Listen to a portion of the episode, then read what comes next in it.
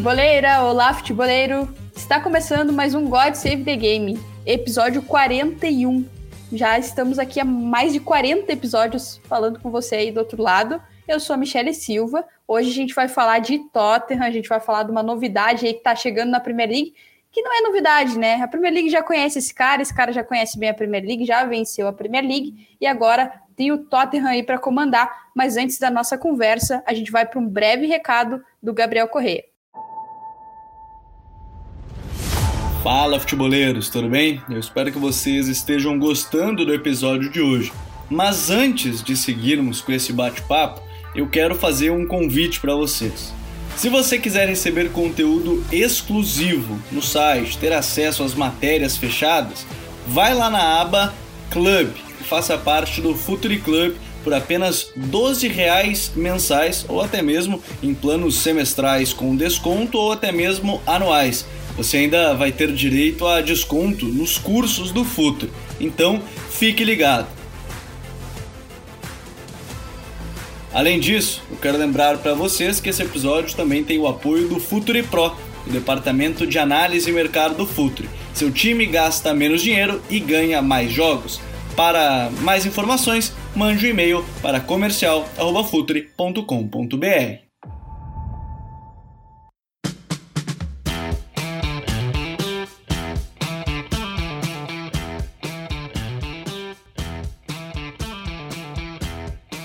Recado dado, é hora de a gente ir para o nosso assunto de hoje, que é quente. É novidade dessa semana, a demissão do Nuno Espírito Santo do comando do Tottenham, depois de 17 jogos, e a contratação de Antônio Conte, contrato até meio de 2023.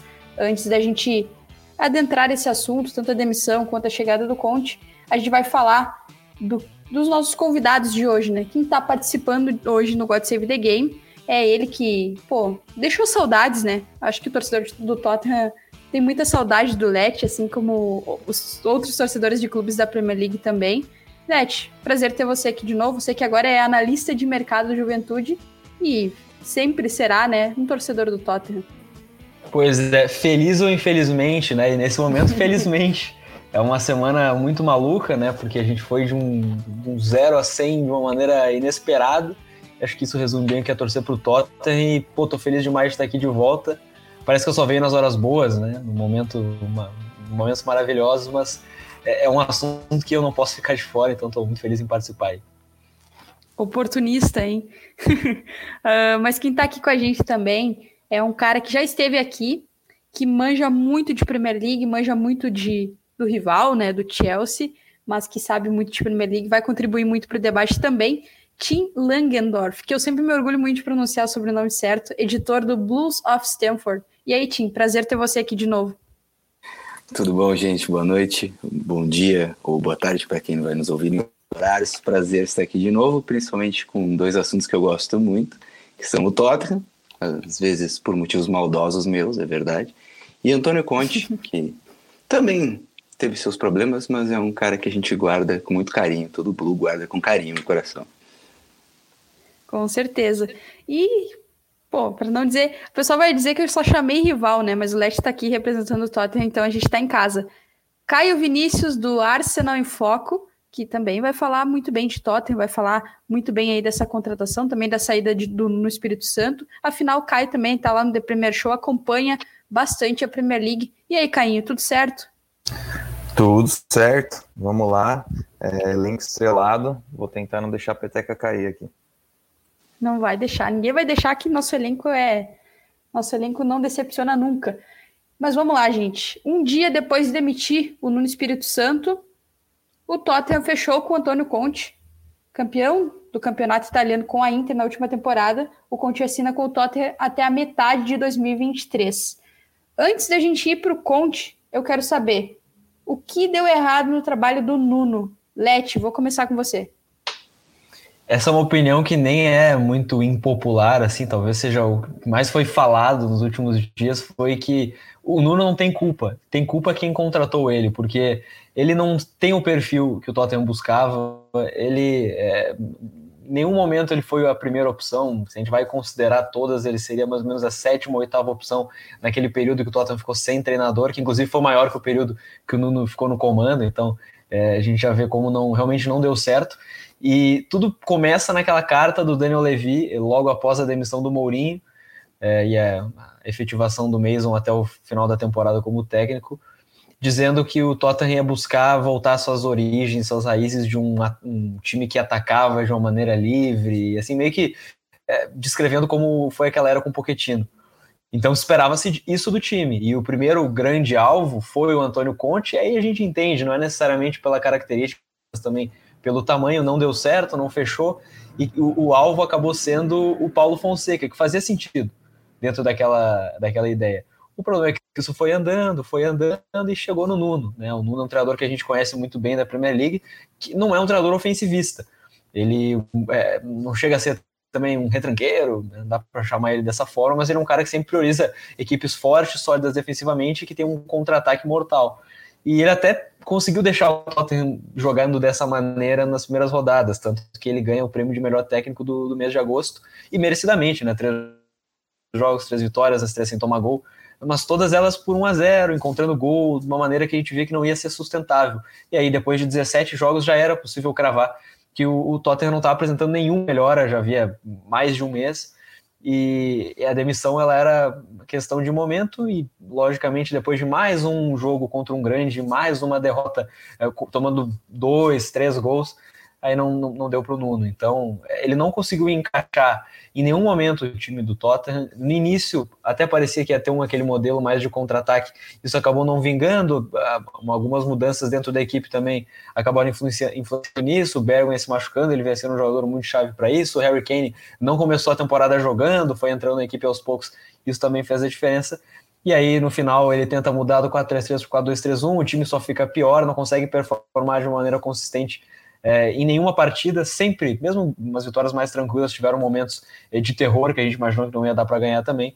E aí chega nesse momento. É estranho no campeonato inglês a gente ver uma, uma situação dessas tão rapidamente, mas é uma contratação que ela já começou errada, então é, só podia dar errado. Infelizmente, o Nuno é um bom cara, ele nunca é, demonstrou algo assim uma arrogância, algum problema interno de, de vestiário, sempre pareceu ser um, um, cara muito bom, muito inteligente, mas que infelizmente não era o cara certo e, e o momento também não era certo para ele, então é, foi um risco muito grande que ele correu e a demissão é só uma consequência disso. Sim, o Tottenham brasileirou nessa aí, né? Porque 17 jogos é muito pouco. Mas eu, assim, dentro do que se pode falar de diagnóstico do, do trabalho do Nuno e, e até eu acho que dá para falar do técnico no Espírito Santo, né? Agora, depois do que a gente viu no Overhampton, é, ele está livre no mercado, então pode ser que ele assuma aí, de repente, outra equipe da Premier League, enfim, se mantenha no futebol inglês, de certa forma.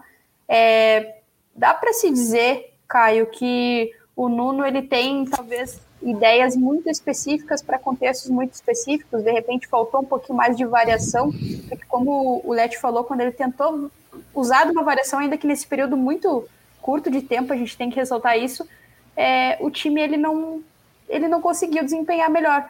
De repente faltou um pouquinho mais de variação também para o Nuno ou não? Ah, eu acho que sim, eu acho que sim. E isso data mesmo da, do período dele no Wolves, né? Na temporada passada também, que já foi uma temporada onde ele procurou é, fugir um pouco mais do, de um futebol de grandes distâncias, um futebol mais direto e tentou é, colocar o Wolves para propor, ter a bola um pouco mais. E aí ele mostrou que tinha dificuldades para fazer coisas diferentes de, de, de um, um, jogo mais direto mesmo, um jogo de condução, bastante condução.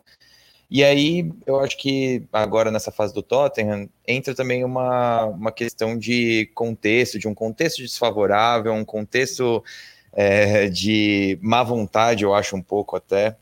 E eu e o Leti, a gente até conversou sobre isso no The Premier Show também, sobre como era uma, uma situação ingrata para o Nuno assumir, por todo esse contexto que ele acabou de explicar. E aí, meio que num clube que precisa de resultados, mas que talvez é, tivesse que ter um pouco menos de expectativa nesse começo de temporada. Então, eu acho que ele acabou tentando optar por uma fórmula do que ele teve sucesso no Wolves e aí quando teve que mudar e, e virar o barco de direção no meio da temporada, é, não teve exatamente todo o tempo de planejar que ele poderia, que ele desejaria, né? Porque chegou meio que em cima da hora para essa temporada. Então, é uma soma de diversos fatores que acabam enfraquecendo é, essa, essa diversidade na forma de jogar, que já não é o forte dele, né? E já tinha mostrado na temporada passada. Então, é, agora sim, que tipos de trabalho ele vai assumir na, nas próximas temporadas, a gente fica na expectativa de ver se ele ainda vai assumir até um, uma equipe na, na, Premier League. Mas mesmo o Crystal Palace, que tinha sondado bastante o Nuno antes da temporada começar, é, parece que acabou ficando melhor com o Vieira, que tem mostrado conseguir utilizar um elenco limitado mesmo para é, uma maneira de jogar um pouco mais expansiva que eu imagino que o, o Nuno não conseguiria fazer, agora vendo o trabalho dele com peças um pouco melhores. Então, vamos ver aí. E agora falando do elenco do Tottenham, né? É, eu lembro também que, ainda que no intervalo maior de tempo, o trabalho do Mourinho, assim, aí vou dar realmente a minha avaliação, ele se esgotou muito rápido. Ele teve uma ideia boa, essa ideia ela funcionou por um tempo, é claro que é, muitas das ideias que se tem dentro do elenco do Tottenham elas são potencializadas por uma das melhores duplas que a Premier League tem, já teve, enfim, que é o Harry Kane e o Son, mas ela se esgotou rápido. E eu acho que o Nuno, ele tem, teve um período assim, daí num, num intervalo bem menor, é, do 4-3-3, da questão de, de, de como, como aquele time pressionava, de ter justamente essa ideia de deixar esses três caras de ataque mais próximos para contra-atacar. Só que parece que essa ideia se esgotou muito rápido. Tim, eu quero saber de ti. Pode-se dizer que as ideias de, no Tottenham se esgotam muito rápido, até por essas trocas de técnico, desde que o Pochettino ele saiu do comando do time? Será que é uma questão de elenco ou será que é realmente por uma, uma crise de identidade assim do Tottenham? É, eu acho que existe a crise de identidade porque o Pochettino deixou uma identidade muito marcada e foi um trabalho muito longo e que se a gente for parar para lembrar, o Poch ele não estourou logo de cara com o Tottenham, ele construiu aquele time ao longo das temporadas. E depois disso, depois do rompimento com ele, o, a equipe não teve mais uma continuidade. E isso, querendo ou não, desmotiva certos jogadores. As grandes estrelas do time, elas querem ter um pouco de consistência, elas querem ter uma base para saber como para onde nós vamos, para onde o Tottenham vai agora. Caras como o Son, o Hurricane, principalmente o Hurricane, ele almeja mais, né? Ele quase saiu por isso. E, e esse tipo de coisa acaba entrando no, no, elenco, né? Mesmo que a gente diga, ah, não, o jogador é profissional, a gente sabe que não é tão simples assim. Ah, o cara ganha muito, então ele tem que estar motivado. Não é assim, gente. E eu acho que lá naquele comecinho, quando o Nuno foi, nem tão comecinho assim, né, foi, acabou quase sendo no início da temporada já, foi anunciado, o, a, o Kane tava naquela coisa, ah, não foi treinar, é, virou aquele aquela rumor, aquela bobagem, assim, queriam crucificar o cara já, mas claramente quando ele voltou, ele fez um discurso meio ah, para boi dormir, assim, né? Tipo, ah, não, eu tô com o Nuno e vai ser isso aí. Mas dava para ver que ele não estava se sentindo seguro naquela posição que a cabeça dele não estava ali, que ele não tinha tanto. Não é, não é que ele não acredite, eu não, não, vou julgar assim, ah, não acreditava no trabalho. Não, mas é, é inevitável o cara se sentir um pouco assim, poxa, eu sou um dos melhores centroavantes do mundo, um dos melhores times do mundo me queria. E então eu espero, quando aparece um técnico que não é um dos melhores do mundo, o cara não, não se sente igual, né?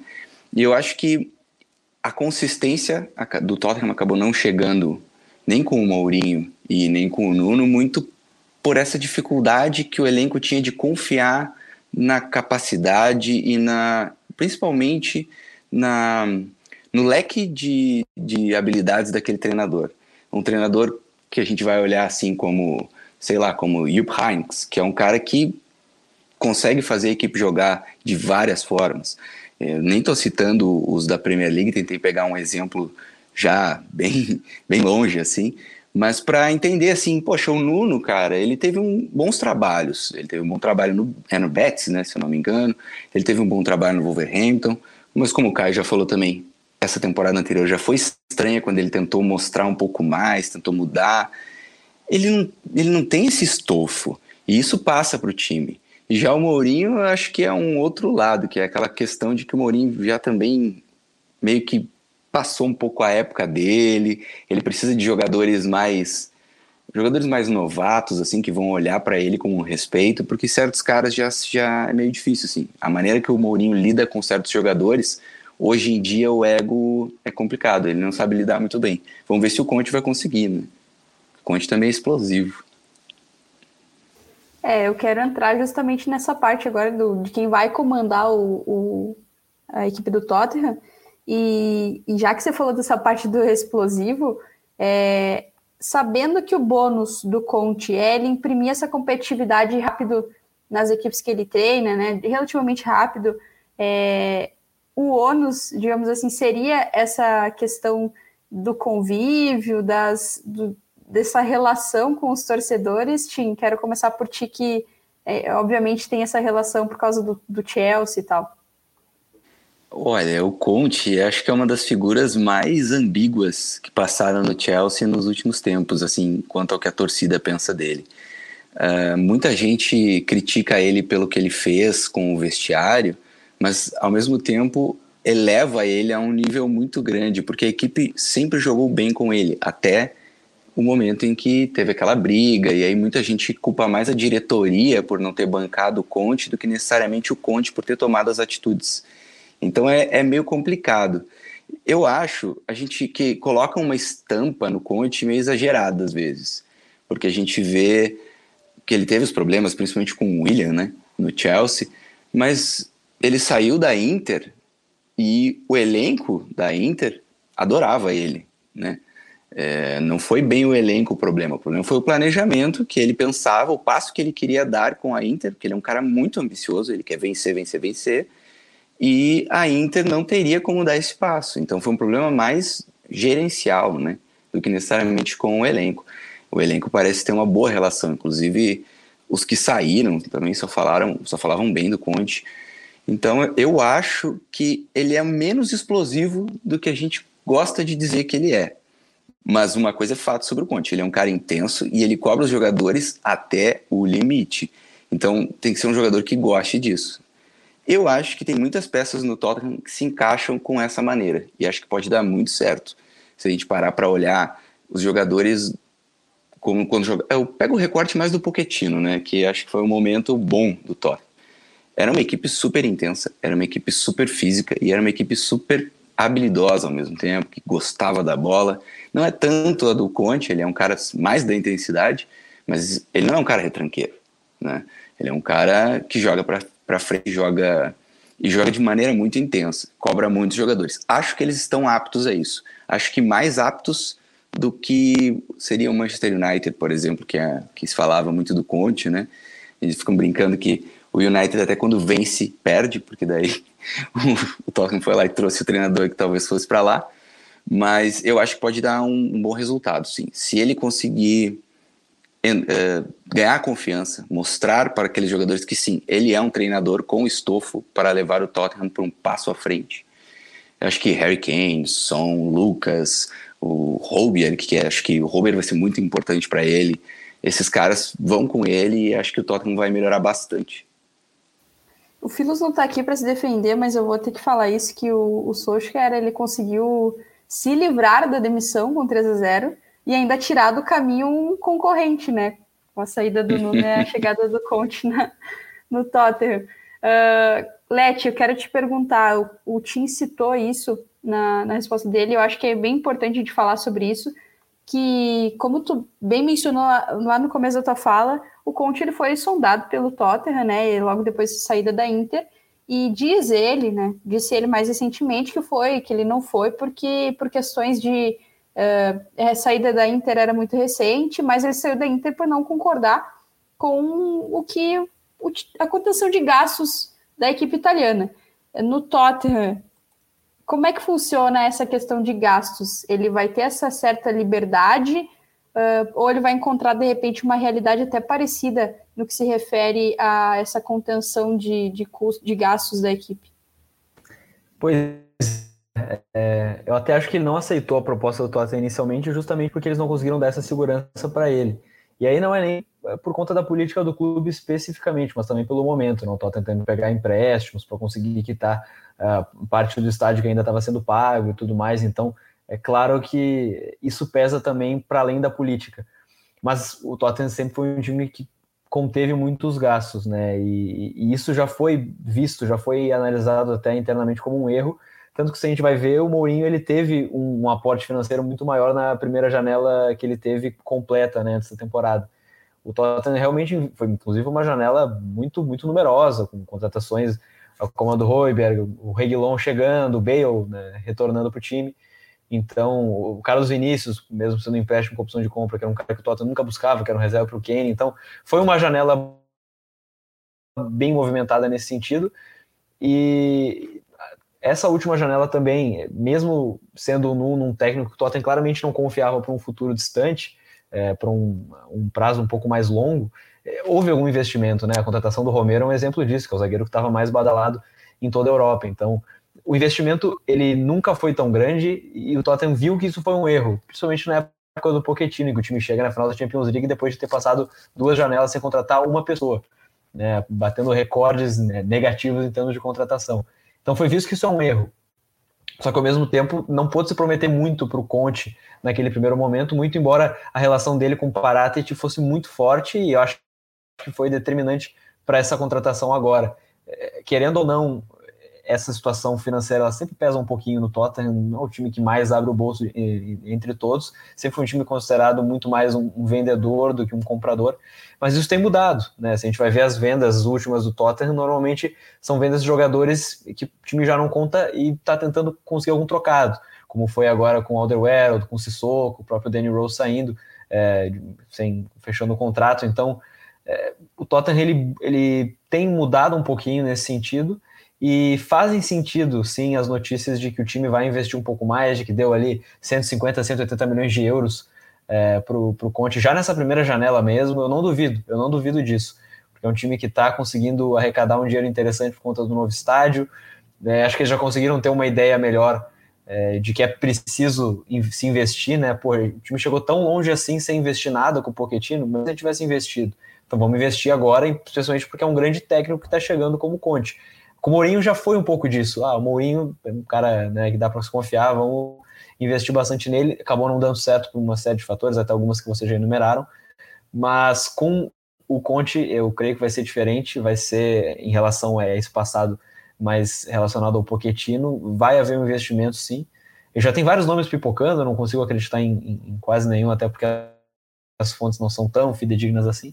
Mas pelo visto, vai ter uma movimentação muito grande. Até o, o Parati é um cara muito forte no mercado italiano. O Tottenham fez negócios lá, o Golini, né, o Romero, e eu acredito que vai ser de lá uh, esse mercado que o Tottenham vai buscar com o Conte. E não estaria tão preocupado assim, é, como já estive em alguns momentos com essa questão assim de, pô, será que o time vai abrir, vai abrir o bolso? Vai, porque precisa. É, não é uma situação tão desesperadora, o elenco não é tão, tão fraco assim, mas a gente sabe que se quiser ganhar algo, vai precisar investir bastante, até porque os rivais eles estão se reforçando muito, é, muito embora alguns estejam com problemas com técnicos, né, como a situação do, do Manchester United, que muitos acreditam que tem um elenco muito maior é, do, que o, do que o treinador, mas são grandes elencos que o Tottenham precisa certamente investir para chegar próximo. É, se quer competir junto, tem que estar tá parecido em nível, e aí tem, agora vai ter um técnico de, de muita qualidade, assim, né? Claro, não diminuindo o número, mas a gente sabe da história que tem o Antônio Conte. E, Leti, eu quero ainda te perguntar mais sobre isso, agora falando de dentro de campo mesmo. É, não tem como, é, a gente não. Eu citei aqui Kane e e não tem como não lembrar da, da dupla Lula, né? Do Conte na Inter é, Lukaku e Lautaro. Como que você acha que vai funcionar isso no Tottenham? Vai ser um 3-5-2? Fica muito na mão essa, pelo menos na minha cabeça, fica muito bem encaixada essa ideia de, de Kane e Son como uma dupla de ataque, né? Já que eles conversam tão bem e eles têm essa dinâmica de ataque. Para ti também é isso? Como que tu imagina esse time do Tottenham na mão do Conte? Pois é, se a gente vai pensar nesse, nessa última formação que ele utilizou na Inter, que deu muito certo, certamente faz todo sentido ter o Kane o Son na frente, eles têm um entendimento muito bom. É, e uma coisa que tem mudado também nas últimas temporadas, essa capacidade do Kane de descer e de criar, e isso é uma coisa que acontece também. É, se a gente vai pensar na Inter da temporada passada, um Lautaro atacando muito o espaço, com o Lukaku às vezes ficando para fazer aquele jogo um pouco mais de, de costas, né, na, na, na, criação, na construção, no pivô. Também, se conseguir uma oportunidade de girar e atacar, ele fazia isso.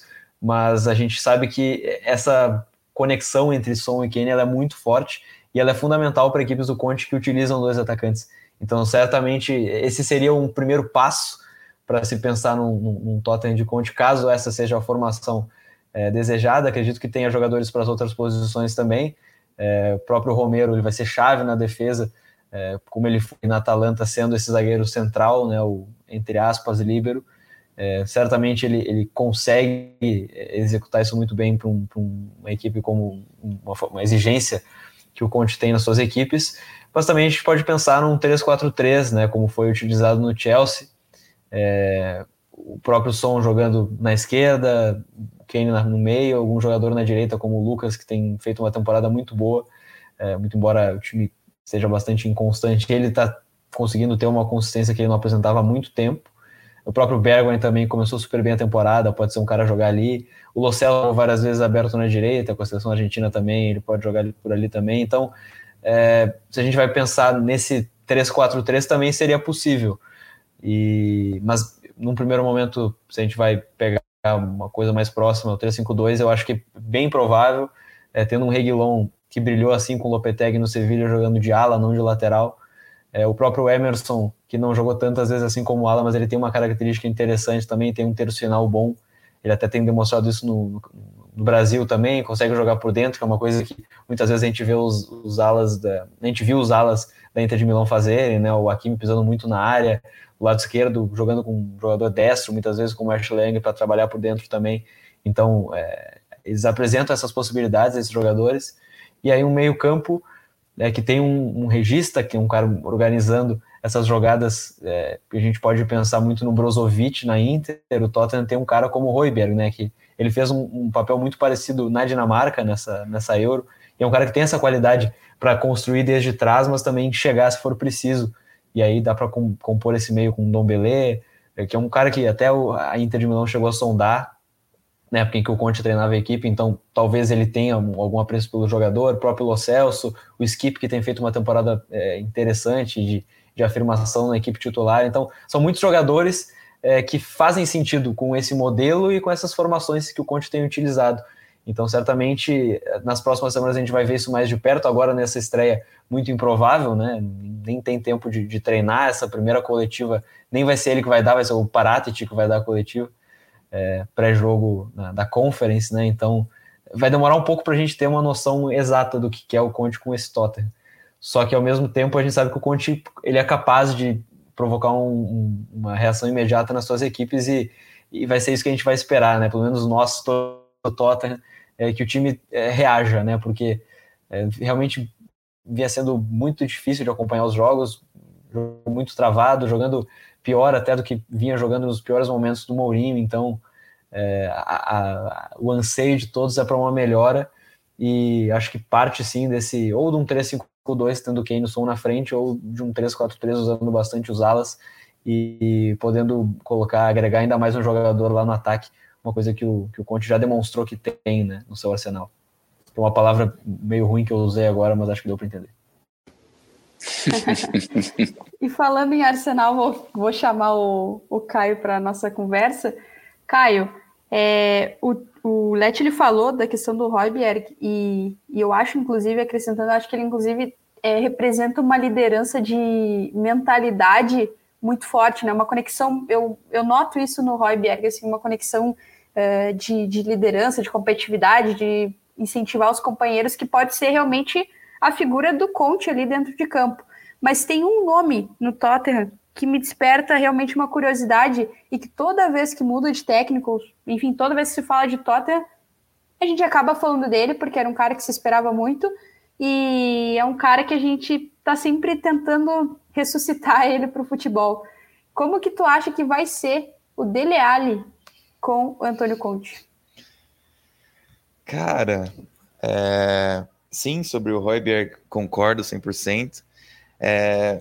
O Dele Alli, pô, cara, eu acho que é, é, é difícil de dizer, porque por mais que eu entenda que eu acho muito difícil acreditar que o Dele Alli acabou como um jogador de futebol em alto nível, sabe? Mas ao mesmo tempo, eu imagino que o Conte é um cara que bom, imagino não, a gente sabe, ele é um cara que não gosta muito de ver jogadores que acabam tomando decisões fora do que ele planeja e do, da, dos mecanismos dele dentro do, do, próprio plano de jogo. E eu acho que o Dele Alli acaba sendo um cara que, algumas vezes, quando ele não está exatamente no momento é, ligado, em sintonia com o time, ele, ele acaba tomando algumas decisões dentro de campo que é, vão mais para o lado instintivo dele ou para o lado de desatenção. É, eu acho que desatenção é um pouco pejorativo demais, mas seria para esse lado, assim, um lado de, de desatenção mesmo.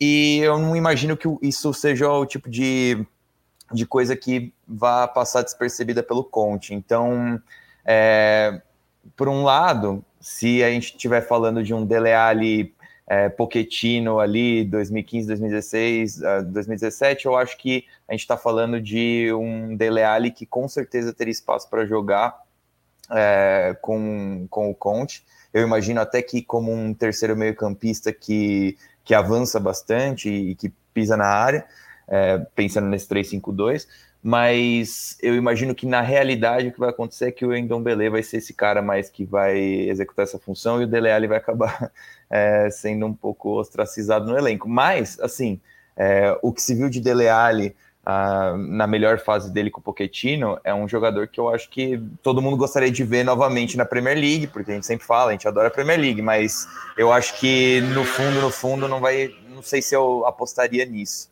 É, e assim, é, tem a, a, questão de o quanto isso pode influenciar na relação dele com os jogadores do elenco, se o Dele Alli é uma figura influente ali no elenco e, e pode ser que ver ele numa situação desfavorável com o treinador isso possa influenciar de alguma forma, mas eu acho que no fundo, por ele ser um cara que é, é tem prataria, né? Estamos falando de Antônio Conte que ganhou é, nos últimos 10 anos ganhou a liga com o Chelsea, com a Juventus, com a Inter, então ele começou a, do, a, dominância da Juventus lá em 2010 e, e, encerrou a dominância da Juventus com a Inter é, nessa última temporada. Então, é um cara que tem prataria, então acho que é, no fundo a gente vai acabar vendo um elenco muito mais comprando a ideia do que é, comprando a, a birra de um jogador ou de outro jogador em, é, em específico.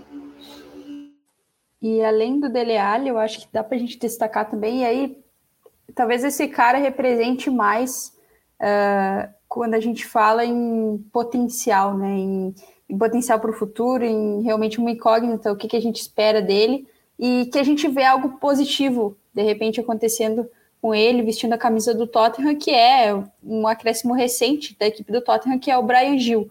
É, Tim, como que tu acha que vai ser o encaixe de todas essas peças que o próprio Kai e o Let eles mencionaram dentro da ideia de jogo do Conte e ainda tem o Brian Gil, que é um cara mais jovem, que daí tu precisa administrar junto com esses outros caras que são mais experientes e que têm temperamentos muito diferentes, né?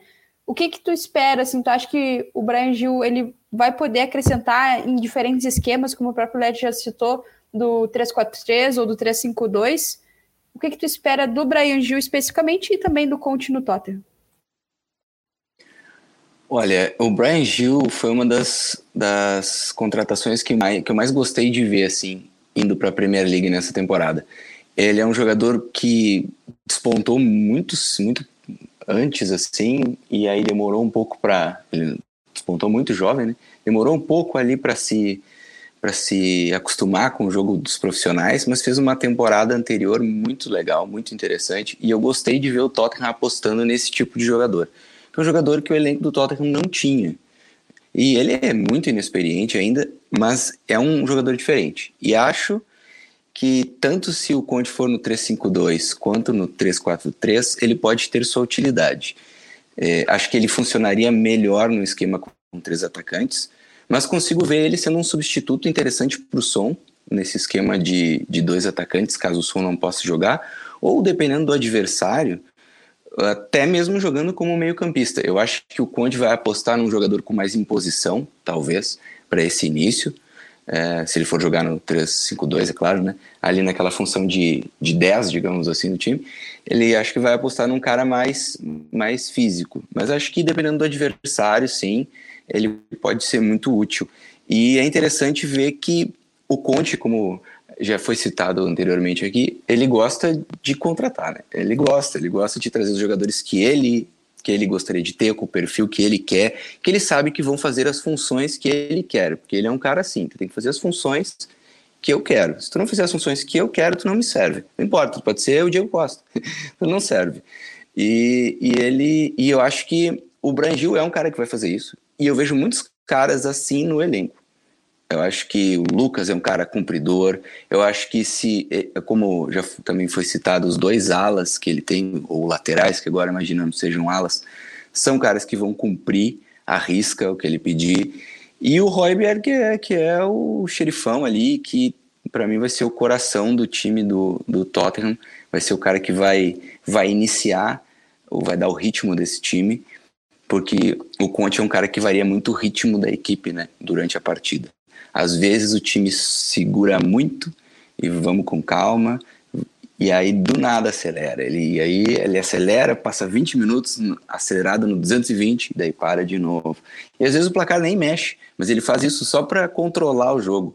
É, o pessoal costuma dizer que o Conte é um cara uh, de contra-ataque e que ele retranca e contra-ataca. Não tem nada a ver, né? É, ele só a maneira como ele ataca é um pouquinho diferente, que é como foi citado também aquela questão de ter o Lukaku, o Lukaku vem, aproxima com o meio-campo, faz o, um pivô, e aí no que ele faz o pivô, ao invés dele invadir a área, ele abre para a ponta para abrir espaço e quem invade é o Lautaro.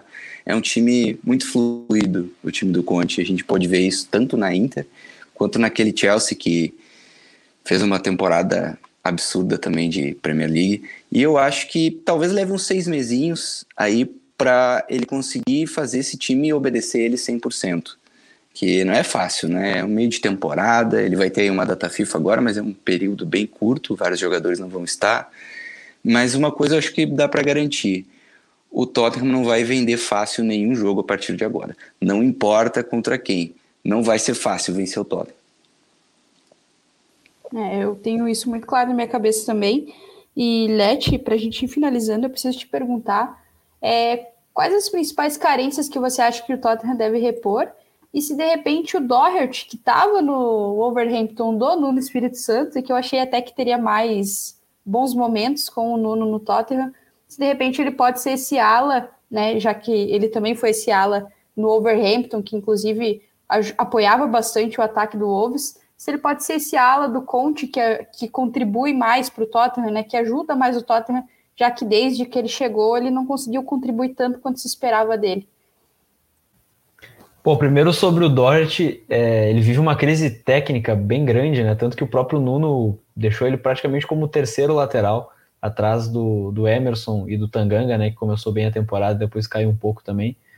E ele, momento muito ruim, mas a gente sabe que ele era potencializado totalmente pelo esquema, né, pela forma que o, o Wolves do Nuno jogava. Ele recebia pouco a bola no pé, não precisava conduzir tanto, era um cara mais de ataque à área, ele brigava muito por aquela bola alta para sobrar para o Adama, então não era um jogador que tinha muito essa característica de conduzir, de receber no espaço. Isso é uma coisa que o Tottenham exige muito do lateral, né? O próprio Tangan, quando ele joga ali, mesmo sendo um zagueiro, ele tem essa característica de pegar a bola e conduzir em velocidade que o Doherty não tem porque não tem velocidade, não tem muita condição também. Mas ele é um cara que lê bem espaço para atacar a área, lê bem essa, essa movimentação é, da ala também, se precisar trabalhar um pouco mais por dentro. E talvez sim, ele seja uma possibilidade. E sempre o que chamou a atenção nele foi a questão física, né, de ele conseguir descer e subir o tempo inteiro. E ele também não tem apresentado isso. Depois da Covid, apresentou algumas dificuldades. Ele mesmo não falou sobre isso. Então, são várias questões físicas, técnicas, mas eu acho que, em termos de característica, pensando no melhor Doherty, com certeza é, tem um encaixe até melhor se a gente for pensar nas estratégias do Emerson ou do Tanganga, que está praticamente descartado como ala, deve, deve compor ali como um zagueiro. E aí, justamente, é uma das posições mais carentes do time, né, que é a zaga. E tem sido assim, é, desde que o Vertonghen caiu bastante de nível, saiu, agora o Alderweireld também desceu um pouco o nível dele, também saiu.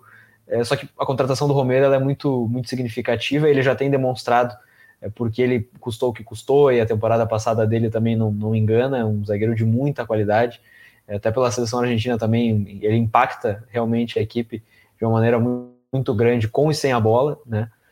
E numa formação do, do Conte, como eu já falei, também é um cara que deve se destacar muito, mas os seus companheiros são muito inconsistentes, né? O Dyer, ele, eu acho que o pessoal pega mais no pé dele do que deveria, assim, é um, é um zagueiro que é, nos seus dias normais ele é útil, é, não é um cara para ser um, um, zagueiro titular de uma equipe que quer brigar pelo título na Premier League, mas também não é descartável.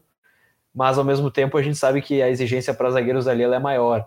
Então, é, se pensar no, nos zagueiros que o time tem hoje, além do Romero, o Dyer e o Sanches, talvez um pouco inconsistentes, né? Mesmo que tenham boas características. O Joe Rodon é uma aposta que ainda não conseguiu se afirmar, mas acho que tem boas características também. Sabe jogar uma linha de três como ele fez já com, com o País de Gales, então talvez é, pode cair nas graças do Conte, mas ainda assim eu acho que é necessário uma contratação ali e as notícias já apontam para isso também. Né? O De sendo mirado, o próprio Delite também, mas acho um pouco mais difícil. É, de qualquer forma, acho que um zagueiro certamente vai ser a contratação, é, uma das primeiras contratações miradas pelo Conte. Pensando um pouco mais à frente, é, no meio de campo, mesmo que a gente tenha citado bons jogadores de meio, né, Roiber, Lo Celso, Ndombele, parece também que o time está buscando um jogador para estar ali, né, o Barella já foi citado, acho muito difícil, ele é quase inegociável é, pela Inter. O, o Kessier tem notícias até de já haver um acordo para ele se transferir de, gratuitamente ao final do contrato dele agora no fim da temporada pelo Milan. O Milan acabou optando por ficar com ele assim e, e brigar por um título do que tentar uma renovação e, e, e, se complicar um pouco com o cara. Então seria um, um, jogador interessante que certamente elevaria o nível do meio de campo, podendo compor ali com o Roiber, com o Dombele, com o Lo Celso, é, fazer essa rotação entre os, entre os três. O Lo Celso a gente cita bastante, mas que não tem conseguido ser consistente né, pelo, pelo time, que é uma pena, porque ele tem muita qualidade. A gente vê os jogos da seleção argentina, como ele sobra, como ele ajuda muito o Messi. E, mas parece que é uma posição a ser buscado. É, se a gente pensar também na ala esquerda, o Ben Davis ele é muito mais um, um, lateral base do que esse lateral mais ofensivo, então talvez algum jogador ali para a esquerda também seja mirado.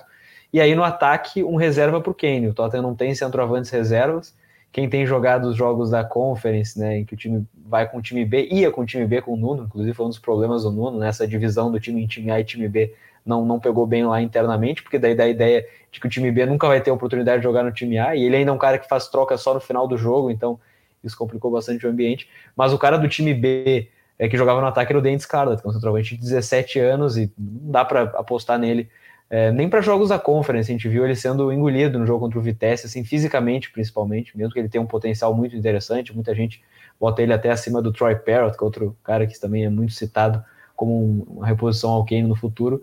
Então acho que um, centroavante reserva para disputar a posição com o Kane até em uma eventual saída dele, agora a gente não sabe, porque já tem notícia de que ele está feliz da vida com a possibilidade do Conte.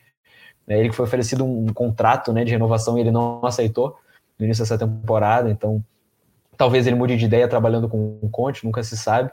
Mas uma reposição a ele sempre é necessária e sempre é uma questão muito forte no Tottenham. Né? Quem conseguiu fazer bem isso foi o Llorente, que é um cara de um perfil diferente, um experiente, que não, não precisa de tantos minutos assim é para estar tá satisfeito. E o, o, próprio Carlos Vinícius, mesmo que tecnicamente bastante abaixo, ele conseguiu agregar em, em Copas e tudo mais. O Tottenham acabou não exercendo a opção de compra, até porque era um valor bem, bem alto.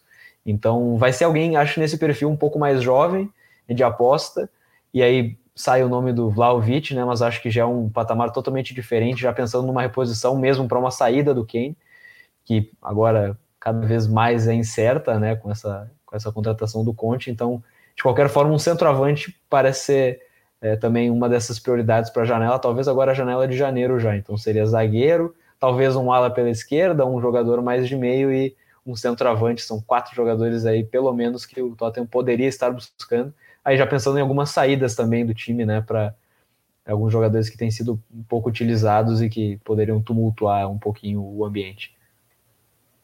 É isso aí, ficamos na torcida também para o Harry Kane não se despedir da Premier League, mas quem está se despedindo somos nós, né? O God Save the Game vai ficando por aqui. Caio, muito obrigado pela tua participação deixa aí tuas redes sociais, no que prestar atenção na próxima temporada e o teu tchauzinho pra galera. Aliás, aí, na próxima temporada não, né? Nos na próxima rodada. é, pessoal, pode me achar no arroba Vini, ou no arroba AFC Foco, ou no arroba Premier Show Pod. É, obrigado por me chamar novamente, muito legal participar aqui. E eu acho que é, aí na próxima rodada a gente tem United City, né? Então, se eu tivesse que deixar alguma indicação, essa aí é a, a minha indicação. Valeu, gente. Valeu, valeu demais, Caio. Lembrando, United City, às nove e meia da manhã no sábado, dia 6 de novembro. Tim, valeu demais por participar. Volte sempre, as portas estão abertas, viu? E já deixa teu recadinho aí das suas redes e também no que prestar atenção nos próximos dias na Premier League. Obrigado, gente. Obrigado uh, pelo convite e foi um prazer. Pessoal, o Caio já tinha comigo no outro programa, mas muito legal participar com vocês todos. E, assim, para as minhas, minhas perspectivas do campeonato, eu fico com o outro jogo dos outros cinco primeiros ali, o Liverpool e o West Ham, porque eles estão todos se enfrentando e o Chelsea aí com uma sequência um pouco mais fácil. Tomara que, que fique tudo bem e o Chelsea dê uma disparada, porque as chances são boas nessa rodada. E se tudo acontecer bem, a gente vai disparando na, na liderança. Sigam lá a gente no Blues of Stanford e eu sou o Tim Langendorf. Vocês me encontram lá no Twitter. Valeu! Valeu demais, Tim. Let, não espere o retorno de outro técnico campeão da liga para tu voltar aqui no God Save the Game, né? As portas estão sempre abertas. Volte quando quiser. Valeu demais e deixa teu, tuas redes aí, onde o pessoal te acha que, que tu anda aprontando e no que prestar atenção nas próximas rodadas. Pô, muito obrigado pelo convite, estou sempre à disposição, sempre que a gente consegue um tempo, é um, é um, prazer muito grande estar aqui, uma conversa muito legal hoje também, especialmente nesse momento muito alegre, né, para a torcida do Tottenham.